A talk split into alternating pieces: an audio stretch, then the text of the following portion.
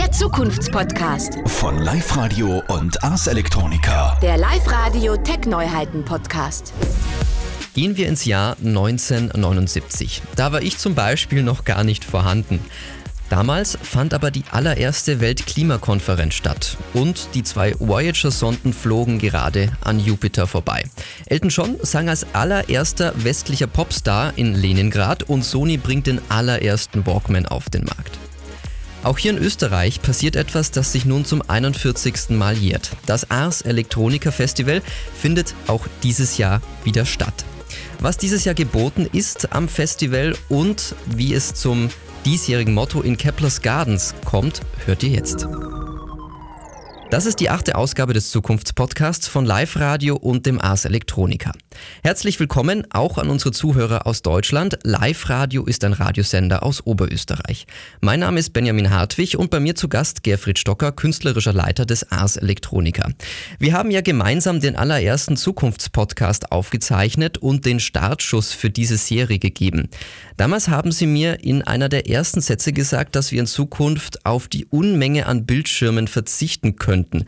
Hat sich jetzt an dieser Aussage seit Corona und auch im Hinblick auf das 41. Ars Electronica Festival etwas verändert?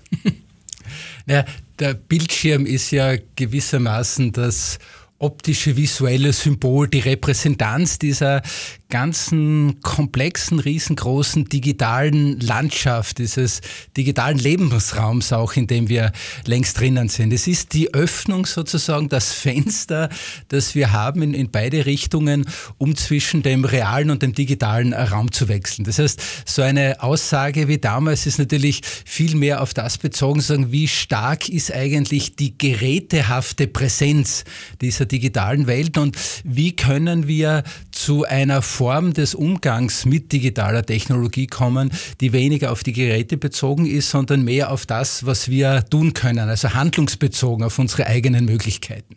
Und da ist es natürlich äh, ein großer Wunsch, also weniger von den Bildschirmen und Geräten dominiert zu sein. Ähm, auch weil sozusagen die menschlichen Qualitäten dadurch natürlich stärker äh, zum Ausdruck kommen können. Also wir haben ja, wenn wir uns überlegen, was wir für eine gigantische Dimension an Wissen und Möglichkeiten im Internet, also sozusagen hinter dem Bildschirm, sei es der Laptop, das Smartphone oder, oder der große Desktop-Bildschirm, was da dahinter steckt und was auf der anderen Seite für eine gigantische Rechen- und Denkkapazität in unserem Kopf von jedem von uns drinnen ist. Und die einzige Schnittstelle, die wir haben, ist ein Bildschirm, der unterschiedlich groß, meistens klein ist und dann ja vielleicht ein, zwei Finger, mit denen wir drauf herumwischen können oder eine Tastatur mit 102 Tasten. Das ist äh, zugegebenermaßen absolut uneffizient und wir brauchen natürlich, und, und viele Forschungen und Entwicklungen gehen ja in die Richtung, wie können wir Körperlichkeit besser reinbringen in der Corona-Zeit jetzt haben wir natürlich sozusagen genau die Ambivalenz dieser Situation erlebt. Wir brauchen, wir haben erlebt, wie abhängig wir fast davon sind, dass wir diese digitale Infrastruktur haben. Das ist, ist kaum vorstellbar, wie hätte dieser Corona-Lockdown verlaufen müssen oder was wäre da sozusagen auch an, an Problemen alles entstanden, wenn wir nicht eine doch einigermaßen gut ausgebaute und auch gut verbreitete digitale Infrastruktur haben. Aber was wir auch gemerkt haben, dass diese Fixierung auf einem Bildschirm, zum Beispiel wenn man Videokonferenzen macht, ne? und das ist super, weil man hat dann vier, sechs, acht oder zwölf Leute oder mehr sogar als ganz kleine Briefmarken auf einem Bildschirm. Wie unangenehm das wird, dass man sozusagen immer auf die gleiche Distanz schaut. Und gerade da ist es ein Beispiel, das wir selber bei uns gemerkt haben in der, in der Praxis des Umgangs mit Videokonferenz, dass es natürlich unheimlich hilfreich ist, wenn man das auf mehrere Bildschirme verteilen kann weil dann eine ganz intuitive Form auch des Kommunizierens reinkommt. Weil wir sind jetzt beide auch allein. Das heißt, die werden immer in die gleiche Richtung schauen. Aber sobald ein zweiter Mensch da wäre, würden wir abwechselnd den Kopf drehen, wir würden in andere Richtungen schauen, wir würden nicht immer auf die gleiche Distanz fokussieren. Und das ist das so, wie wir im realen Leben mit unseren Körpern umgehen können. Und ich glaube, das, was äh, nach wie vor stimmt und eigentlich uns viel stärker jetzt bewusst geworden ist, wir brauchen eine vernünftige sagen, Vermischung und Verbindung dieser beiden Welten, weil sonst kommt wirklich diese Bildschirmfatigue, also man ermüdet körperlich, aber natürlich irgendwann hängt dann das schlichtweg beim Hals heraus, dass man Menschen immer nur auf Bildschirmen sehen kann. Sie haben gerade ein sehr schönes Wort geprägt, ein Fenster zur digitalen Welt öffnen. Und Keplers Gardens, jetzt der Ort für das Ars Electronica Festival dieses Jahr, ist ja quasi eine sehr auch naturbezogene Open-Air Geschichte, die da im Hintergrund steht. Wie kann man da beides in Einklang bringen, dass man quasi einerseits die Bildschirmwelt hat, die ermüdet, andererseits aber wirklich dieses Open-Air-Feeling? Wie passt das zusammen? Ja, das war die große Geschichte, als wir letztes Jahr im Herbst dann äh, nach unserem Abschied aus der Post City äh, es klar wurde, dass wir tatsächlich dieses wunderbare Gelände des Campus der JKU für das Festival nutzen können. Nicht nur die tollen Gebäude, auch diese fantastische neue Architektur, die dort jetzt entstanden ist, sondern eben auch diese sehr weitläufigen Wiesen, Parklandschaften, weil es eine ideale Voraussetzung ist, genau an dieser Herausforderung zu arbeiten. Und tatsächlich kann ich die Frage als solches nicht beantworten, weil wir alle an dieser Schnittstelle erst arbeiten. Das ist sozusagen weltweit eigentlich, von den Forschungseinrichtungen bis zu den Anwenderinnen und Anwendern ja die große Herausforderung. Wie bringen wir Technologie und Natur zusammen zum Beispiel? Und wir haben uns gedacht, okay, wir gehen jetzt in dieses tolle Ambiente und wir machen genau das zum Thema. Wir inszenieren dort ein Festival, das zum einen die Räumlichkeiten, die tolle technische Infrastruktur nutzt, auf der anderen Seite uns aber auch die Möglichkeit gibt, mit den Menschen ganz einfach wie bei einem Picknick in der Natur zu verweilen. Gut, bang, dann kam Corona, es war mal eine Zeit lang äh, komplett dicht und dann haben wir aber gemerkt, dass gerade dieses weitläufige Gelände der JKU uns am ehesten die Möglichkeit gibt, das Festival nicht ausfallen zu lassen, sondern durchaus ein physisches, reales Festival zu machen, bei dem wir einfach die Umgebung nicht nur nutzen, um dort die Projekte unterzubringen, sondern wirklich auch als eine permanente Inspirationsquelle für die Besucherinnen und Besucher.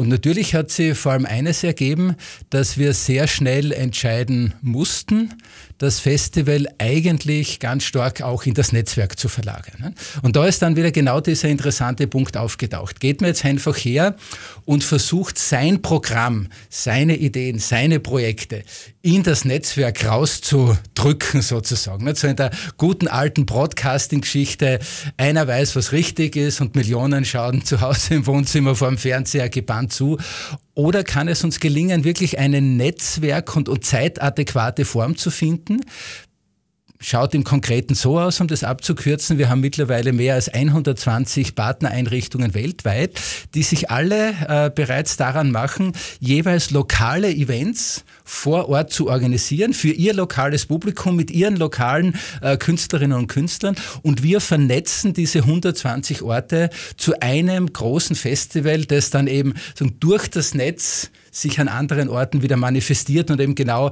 aus dem Bildschirm herauskommt. Und Wie kann ich mir das aber jetzt vorstellen? Mhm. Also ähm, wenn das jetzt, also das Ars Electronica Festival dieses Jahr wird an sehr, sehr vielen Orten weltweit passieren. Das ist eine mhm. ganz wunderbare Sache. Aber wie könnte ich jetzt zum Beispiel sagen, ich glaube, ein Ort ist Buenos Aires. Ähm, wie kann ich jetzt da teilnehmen an diesem Festival? also es ist nicht so sehr daran gedacht, dass jeder aus der Welt an jedem Ort teilnehmen kann, nicht? weil das ist ja eine Komplexität, die man irgendwie gar nicht hinkriegen kann.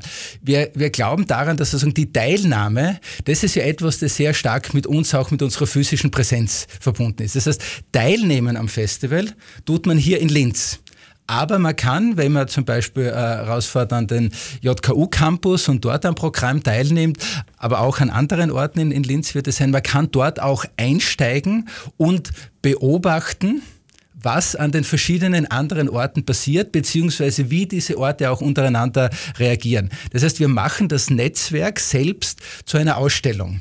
Und ich glaube, das ist im Moment eigentlich eines der spannendsten Dinge, die man anbieten kann. Nämlich sagen, genau auf die Frage und auch sozusagen ein bisschen die skeptischen äh, ähm, äh, Gesichts, den Gesichtsausdruck, den Sie haben, wenn ich das versuche jetzt irgendwie so mit Worten zu erklären. Was, was, das ist ja genau die Frage, nicht? Was heißt das eigentlich? Wie kann das funktionieren? Wie kann das ausschauen? Das Ganze ist ein großes Experiment.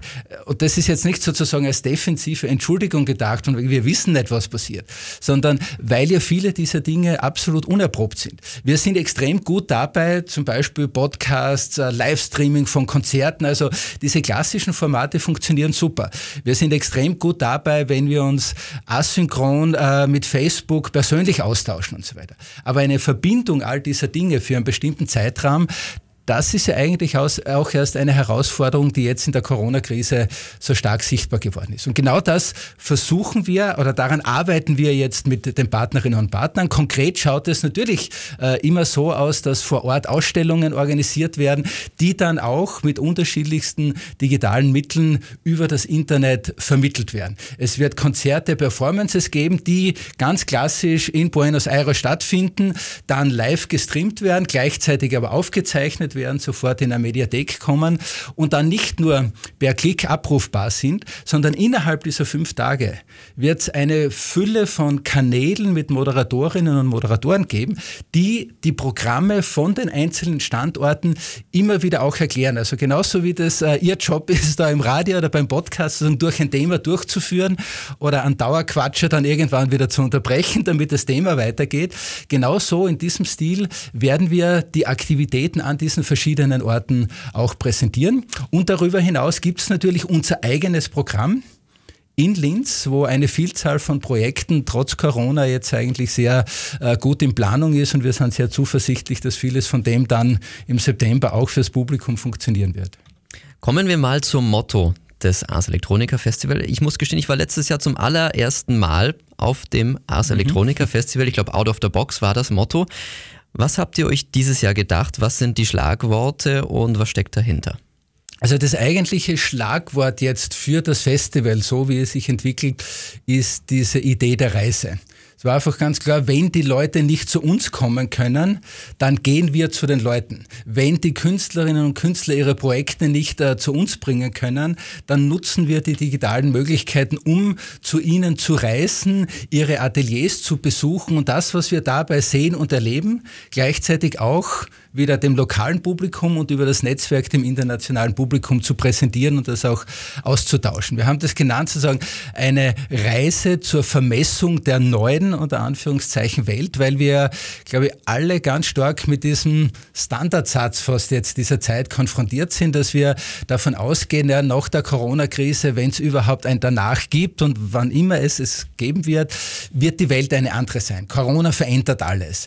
Das ist jetzt einmal manchmal äh, eine als, fast als Drohung ausgesprochene äh, Geschichte, aber für viele auch eine große Hoffnung, ein großer Hoffnungsschimmer. Es ist ja total interessant, dass wir sehen, dass wir sozusagen von Krisen immer auch hoffen, dass sie uns den Kick geben werden, den wir brauchen, um Dinge zu ändern. Und ich glaube, wir sind äh, mit diesem, also wenn wir die Welt vor Corona nehmen, dann ist es eine Welt, die gezeichnet ist ganz stark von den großen Fragen der Ökologiesituation, also sprich Klimawandel. Es ist eine Welt, die ganz stark gezeichnet ist von der Frage, wie geht's mit unserer Demokratie, mit der Selbstbestimmung weiter, sei es äh, solche Entwicklungen, wie wir sie in den USA mit sehr autokratischen Präsidenten wie Trump sehen oder wie wir sie jetzt gerade gerade in Hongkong sehen, wie sich das zusammenspitzt. Und, und was spielt sozusagen für das Individuum? Welche Rolle spielen wir?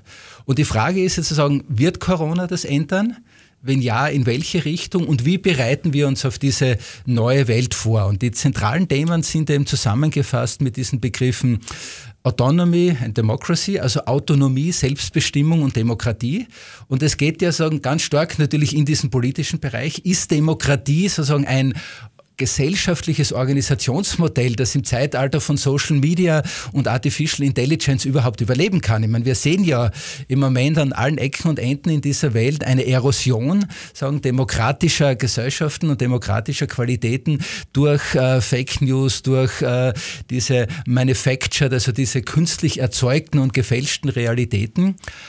Und da stellt sich dann natürlich die Frage wieder für uns selbst, Selbstbestimmung umgehen zu können in diesen digitalen Welten, sich behaupten können mit Einsatz dieser digitalen Möglichkeiten, erfordert sehr hohe Kompetenzen, Skills und natürlich auch vor allem eines, nämlich Selbstvertrauen, Selbstbestimmtheit und die zu erlangen ist ein ganz entscheidender Teil für, den, für sagen, auch die Zukunft unserer offenen, freien Gesellschaft. Aber da sind wir jetzt bei einem sehr interessanten Stichwort, weil Selbstvertrauen und vor allem auch Selbstzurechtfinden ist ja ein Generationenthema, gerade auch wenn es um digitale Möglichkeiten geht, sei es jetzt mit dem Handy umzugehen, mit dem Laptop umzugehen, zu wissen, was ist Datenschutz, warum muss ich aufpassen, wenn ich mich da anmelde.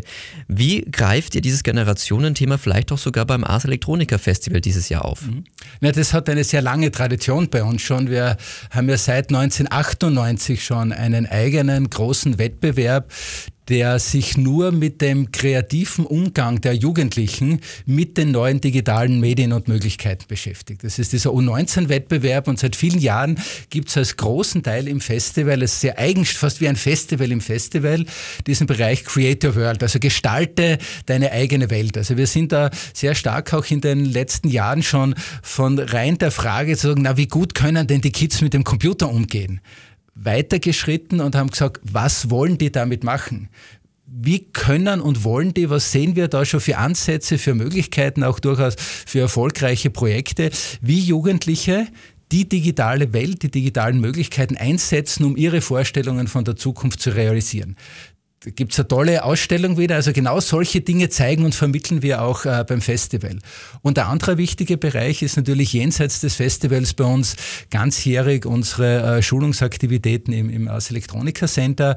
Und äh, wir haben ja sozusagen, wenn wir über diese Generationenfrage sprechen, sozusagen immer zwei Seiten äh, zu betrachten. Ne? Also das eine ist, wie geht's uns alten Menschen damit, mit einer Welt, in der immer alles äh, stärker digital wird, in dem wir äh, doch relativ hohe Skills schon brauchen, um all das zu nutzen können. Und eben auf der anderen Seite, äh, wie geht es den Kids, was äh, entwickeln die daraus? Schauen wir doch mal ganz konkret, vielleicht können Sie schon etwas verraten. Gibt es denn schon erste Installationen oder Experimente, die Sie featuren können hier im Podcast oder darstellen können? Gibt es schon etwas, was fertig ist oder was mich jetzt konkret am Ars Electronica Festival erwarten wird?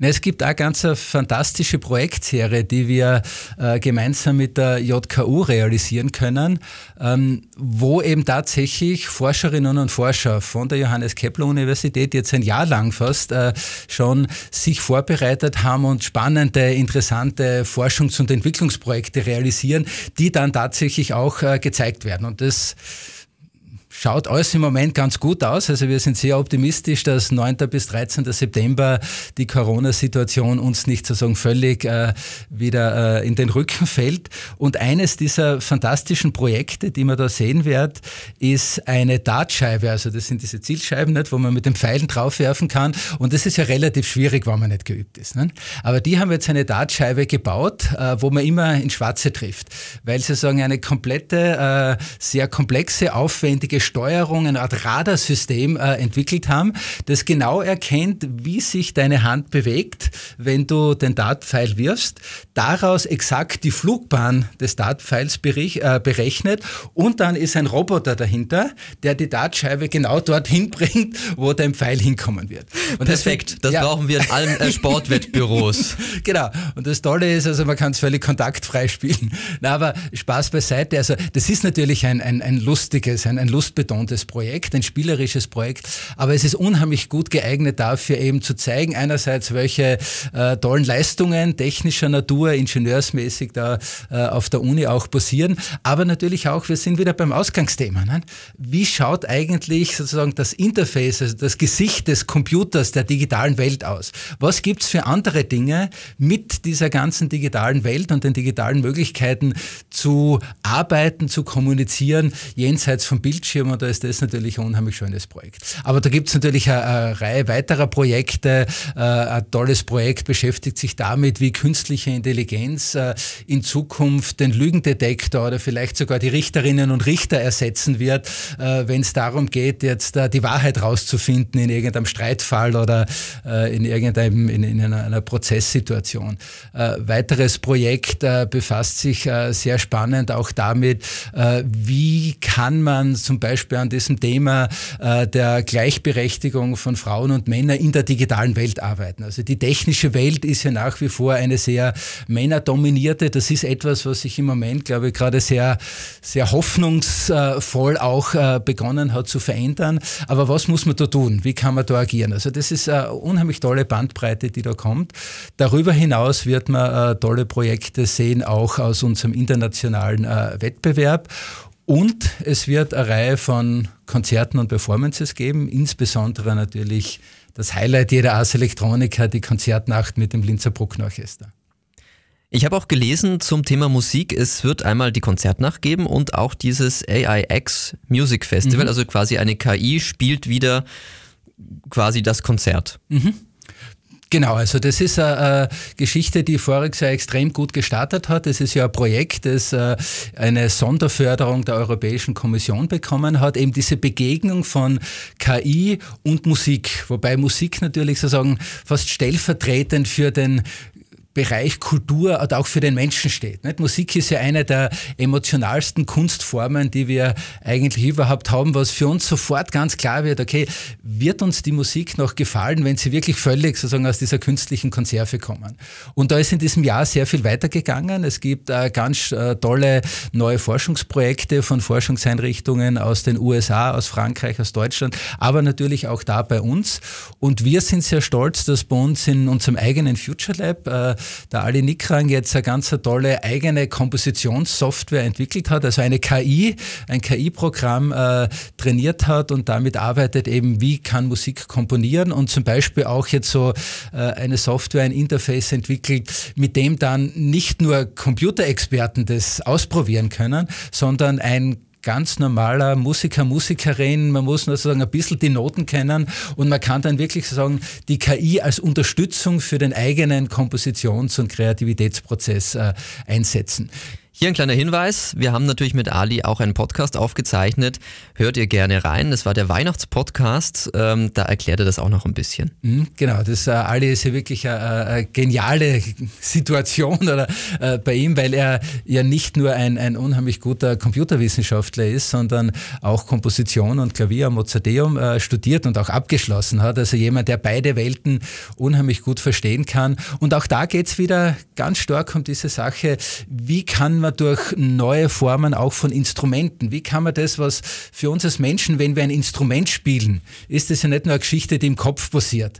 Oder selbst der Komponist, es passiert ja nicht nur, dass er da dann mit Feder, Bleistift oder irgendwas Kugeln auf fünf Linien malt, sondern es ist ja Musik, ist eine unheimlich körperliche Geschichte.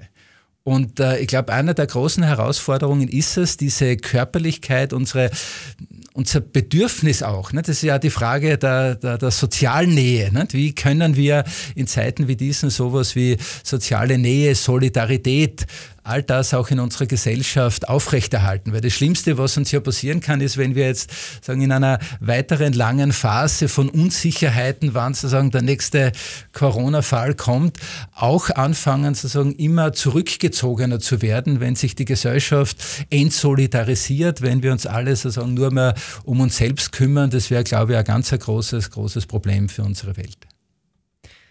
Wenn jetzt das Interesse geweckt ist und ich ganz konkret wissen möchte, was muss ich zum Ars Electronica Festival dieses Jahr wissen? Wo muss ich hin? Wo kann ich mich wie anmelden, auch für die Online-Geschichten? Können Sie das noch ein bisschen beleuchten? Genau, also die Online-Geschichten, das wird das Einfachste sein. Da gibt's dann wieder äh, unsere äh, Homepage, äh, von der aus man in all diese Welten gebracht wird. Äh, wir entwickeln gerade auch mit vielen Partnern international unheimlich viele unterschiedliche ähm, Situationen, digitale Situationen, in denen man auch dann online Menschen begegnen kann. Also von den ganz klassischen Videokonferenzen und Chats, die wir alle kennen, hin zu 3D-Welten, in denen man sich als Avatar bewegen kann kann. Also ich glaube, damit alleine kann man wahrscheinlich gut die fünf Tage Festival schon äh, zu, äh, verbringen. Und es gibt ja da, glaube ich, wirklich so eine äh, ganz eine interessante Geschichte. Wir haben das äh, Anfang dieser Woche eigentlich für uns selber erst so richtig bemerkt.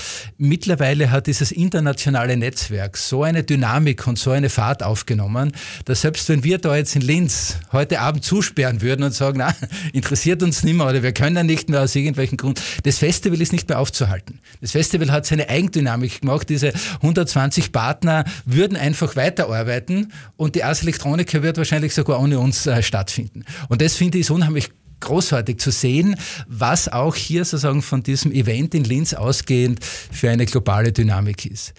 Natürlich macht es aber Sinn, vor allem wenn man hier in der Region ist ich würde sagen, ich meine, es hat lang gedauert, bis ich mir das überhaupt aussprechen traut habe. Aber es macht wahrscheinlich wenig Sinn zu versuchen, jetzt aus London, New York oder Tokio anzureisen. Da ist es viel besser zu schauen, wo ist in London was, wo ist in Tokio was. Tokio gibt es drei Orte sogar, äh, die, die äh, selbst ihre Festivals machen und, und da einsteigen. Aber hier in der Region macht es absolut Sinn zu kommen. Äh, es wird am Hauptplatz entsprechende sozusagen Login-Centers auch geben, wo man sich registrieren kann. Wir müssen ja hergehen ähm, mit den Besucherinnen und Besuchern versuchen, in einem sehr sagen, strengen Korsett uns auch durch das Festivalgelände zu bewegen. Man wird sagen, rauskommen, es gibt drei äh, sagen, Portale, von denen man aus verteilt auf kleine Gruppen sozusagen dann in das Festivalgelände kommt. Man hat am Festivalgelände dann seinen zugewiesenen Sitz- oder Aufenthaltsplatz mit Nummer, so wie sonst in einem Theater oder einem Konzertsaal mit der, mit der Sitzplatznummer, so dass wir immer genau wissen, wie viele Leute sind am Gelände. Und wir müssen, zumindest ist das jetzt der aktuelle Stand der, der Regeln, die wir einhalten müssen, selbstverständlich, auch von den Leuten äh, den Namen und Kontaktadresse erfragen, damit wir wirklich ein lückenloses Contact Tracing machen können, damit, wenn was passiert, möglichst schnell darauf reagiert werden kann. Aber analog. Das äh, ist im Moment sozusagen eine unserer spannenden Entwicklungsarbeiten. Wir wissen nicht, muss ich jetzt leider sagen, ob wir das wirklich technisch entsprechend hinkriegen, aber eigentlich wollen wir ein komplett automatisiertes äh, äh, Contact Tracing machen, aber in einer Form, die absolut natürlich die Privacy erfüllt. Also nicht etwas, das man auf seiner eigenen äh, Plattform, auf seinem eigenen Smartphone installieren muss und dann ist man schon wieder in dieser ganzen äh, Überwachungsfalle drinnen, sondern wirklich mit Devices, die man nur während des Aufenthalts Aufenthalts am Gelände verwendet, um damit gleichzeitig auch zu zeigen, was hast denn das eigentlich? Also diese Frage Sicherheit versus Kontrolle, Sicherheit versus Überwachtsein und so weiter, die ist ja ein ganz entscheidender Punkt. Da müssen wir ja irgend, wir müssen da zu Lösungen kommen. Nicht? Wir werden diese, diese Herausforderungen vor Corona viel besser äh, lösen können oder denen begegnen können, wenn wir die äh, modernen Technologien dafür einsetzen. Das erfordert Vertrauen, das erfordert wieder sozusagen einmal Erfahrung. Wie geht es? Was geht? Wann fängt der Moment an, wo sozusagen wirklich Überwachung wird? Und das ist dann auch sozusagen wieder eines dieser Ausstellungsprojekte, die wir zeigen. Und draußen wird es dann so sein, dass wir eben in mehreren Bereichen eine limitierte Anzahl äh, von Leuten versammeln können. Das werden so 150 Leute pro Zone äh, maximal äh, sein können.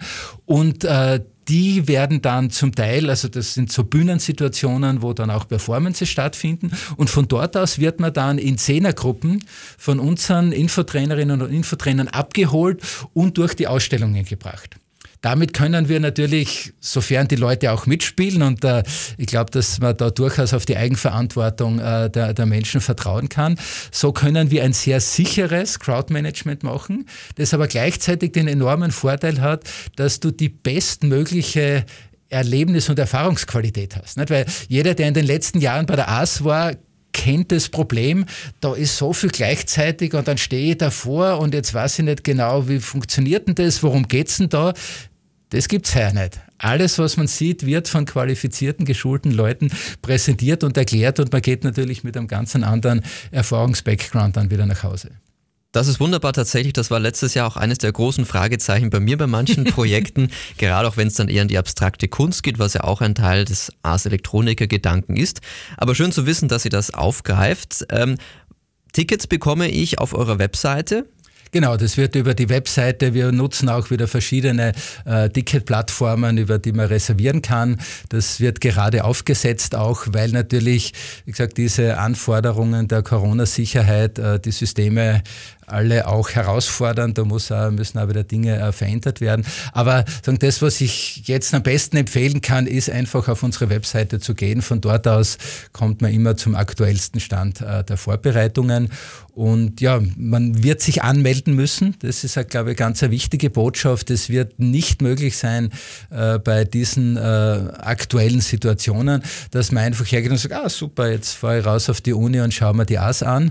Äh, wir werden schon sozusagen Bufferzonen schaffen, damit äh, Gäste, die es nicht mitbekommen haben, dass man sich in Zeiten wie diesen anmelden muss, äh, dass die auch ihre Möglichkeiten haben. Aber der reibungslose, erfolgreiche Besuch des Festivals erfordert heuer leider äh, diese Anmeldung. Im Worst Case, was wäre, wenn es jetzt einerseits durchregnet oder andererseits noch schlimmer, wenn es zu neuen Corona-Beschränkungen kommt? Habt ihr da einen Plan B bereits? Ja, Plan B, C, D, E und F, würde ich sagen mittlerweile. Ich meine, das ist ja die, die äh, anstrengende Realität aller Veranstalter im Moment oder ich glaube aller Menschen, dass wir pausenlos sozusagen eigentlich uns im, im Nebel auf Sichtweite nur bewegen können. Für Regen, das ist relativ einfach wieder dank der großartigen Infrastruktur am JKU-Gelände. Es ist so viel Platz dort, dass wir eigentlich äh, nahezu alles auch in die äh, Räumlichkeiten uns äh, zurückziehen können. Äh, Plan B, C, D oder so für den schlimmsten Fall dass äh, es eben, sei es jetzt wirklich sozusagen der Allerschlimmste, es gibt einen kompletten Lockdown, wir haben alle Ausgangssperre, keiner darf die Wohnzimmer verlassen. Naja, wir haben jetzt 120 Partner. Also es, wir sind jetzt mittlerweile schon über 120, aber so größenordnungsmäßig. An jedem dieser Orte arbeiten 10, 20, 30, 50 Leute an dem Festival. Das heißt, ich habe 2000, 3000, 4000 Leute weltweit jetzt schon, die diese fünf Tage miteinander verbringen werden. Das heißt, selbst wenn es einen total globalen Lockdown gibt und auf der ganzen Welt keiner mehr äh, aus, äh, dem Haus darf oder aus der Wohnung darf und so weiter, dann haben wir ein Festival mit Tausenden von Menschen, die fünf Tage, die sich jetzt schon darauf vorbereiten, fünf Tage miteinander über interessante Dinge zu reden, Vorträge zu machen, Projekte zu zeigen, äh, Konzerte zu machen, Performances zu machen im Netz. Das heißt, so wie ich vorher gesagt habe, die Ars Electronica 2020 ist nicht mehr zu stoppen. Es ist, sagen ist jetzt ein bisschen äh, äh, zynisch, wenn man das so sagt vielleicht, aber es ist eine eigene virale Pandemie geworden, aber eben eine Pandemie äh, der Kunst, eine Pandemie der Kommunikation. Das 41. Ars Electronica Festival findet vom 9. bis 13. September an der JKU unter anderem in Linz statt und an 120 anderen Orten weltweit. Das ist ganz wichtig. Also die Ars Electronica ist nicht nur das, was in Linz stattfindet, sondern das ist ja das Spannende. Die Ars Electronica heuer ist die Gesamtheit von Aktivitäten an 120 plus Orten weltweit. Mehr Infos zum Festival und wie ihr an Karten kommt, findet ihr auf der Webseite des Ars Electronica und natürlich auch auf liveradio.at. Das war die achte Ausgabe des Zukunftspodcasts von Live Radio und dem Ars Electronica. Vielen Dank an Gerfried Stocker, künstlerischer Leiter des Ars Electronica. Bis zum nächsten Mal. Bleibt gesund. Dankeschön. Der Zukunftspodcast. Von Live Radio und Ars Electronica. Der Live Radio Tech Neuheiten Podcast.